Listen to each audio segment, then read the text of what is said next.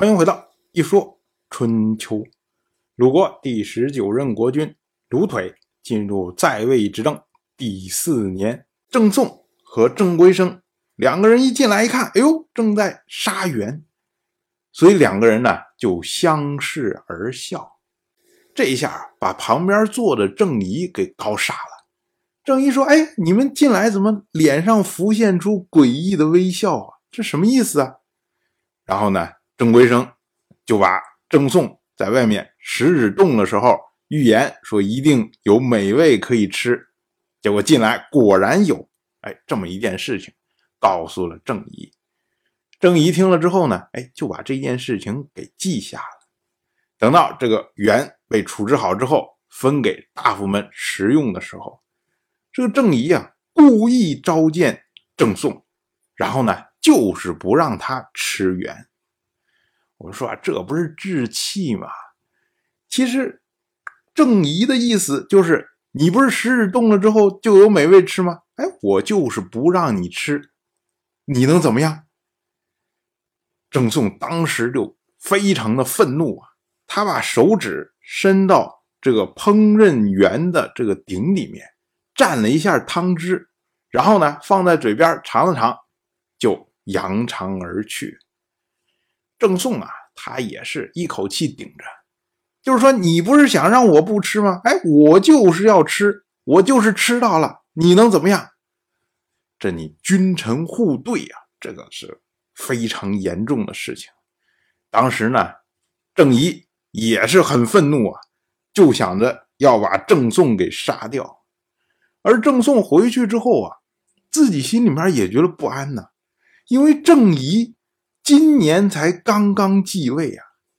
不要说因为这件事情，郑仪当时要怎么对付他？就算郑仪这一次放过了郑宋，那以后日子长着呢。郑宋要穿了小鞋，恐怕穿都穿不过来啊！所以呢，郑宋就想，不如我先下手为强。可是呢，郑宋在郑国的地位来说啊，他要想对郑仪不利，哎，这是非常困难。所以呢，他就去找了郑归生。郑归生他是郑国的重臣。我们之前讲过，郑国先君郑兰不受到晋国先君晋夷高的礼遇，当时呢，就是这位郑归生写信给晋国的执政大夫赵盾，结果赵盾呢就赶快跑来和郑国互换人质。所以郑归生在郑国他是有相当的影响力的。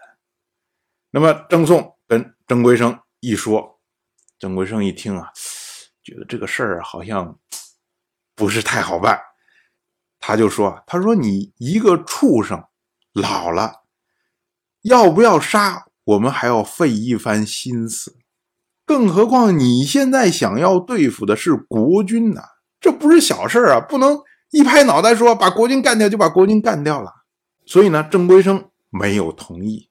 可是郑宋这一下啊，就觉得更心虚了，因为他把要谋视国君的事情告诉了郑归生，这是不可告人的秘密。如果郑归生不为他隐秘的话，把这件事情捅出去，那么郑宋就死无葬身之地了。可是如果郑归生不把这件事情捅出去，而以这个作为把柄，来要挟郑宋，那郑宋一辈子就不得翻身了。所以怎么想怎么觉得，哎呀，这个坏了，坏了，坏了。那怎么办呢？还是那招，先下手为强啊。所以呢，郑宋就反过来来陷害郑归生。你说郑归生这何其的倒霉啊！完全跟他没有关系的事情，可是呢，如今搞不好自己先是大难临头啊。所以这时候啊，郑归生他也感觉到了恐惧的气味，于是呢，他就跟随郑宋行动。到了本年的六月二十六，两个人联手干掉了郑国的国君郑仪。用今天的话说，这就是什么一支援所引发的血案。不过郑宋啊。就因为这件事情，为我们后世留下了一个典故，也就是食指大动。如果大家看过武侠说《射雕英雄传》的话，里面有个人物就是丐帮的帮主，叫做洪七公。洪七公这个人呢，非常的好吃。有一次呢，就是因为贪吃，所以呢，影响了一件大事。于是呢，为了戒掉这个贪吃的习惯，他就将自己的食指砍下来。所以呢，他后来也被人称为九指神丐。为什么要把食指砍下来呢？哎这个人物的设定，这个梗，就是出自《食指大动》，也就是出自于这位郑宋。当然了，我就这么一说，您就那么一听。感谢您的耐心陪伴。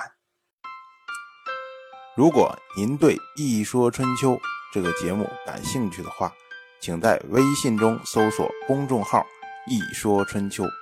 关注我，您不仅能得到《一说春秋》文字版的推送，还可以直接和我互动交流。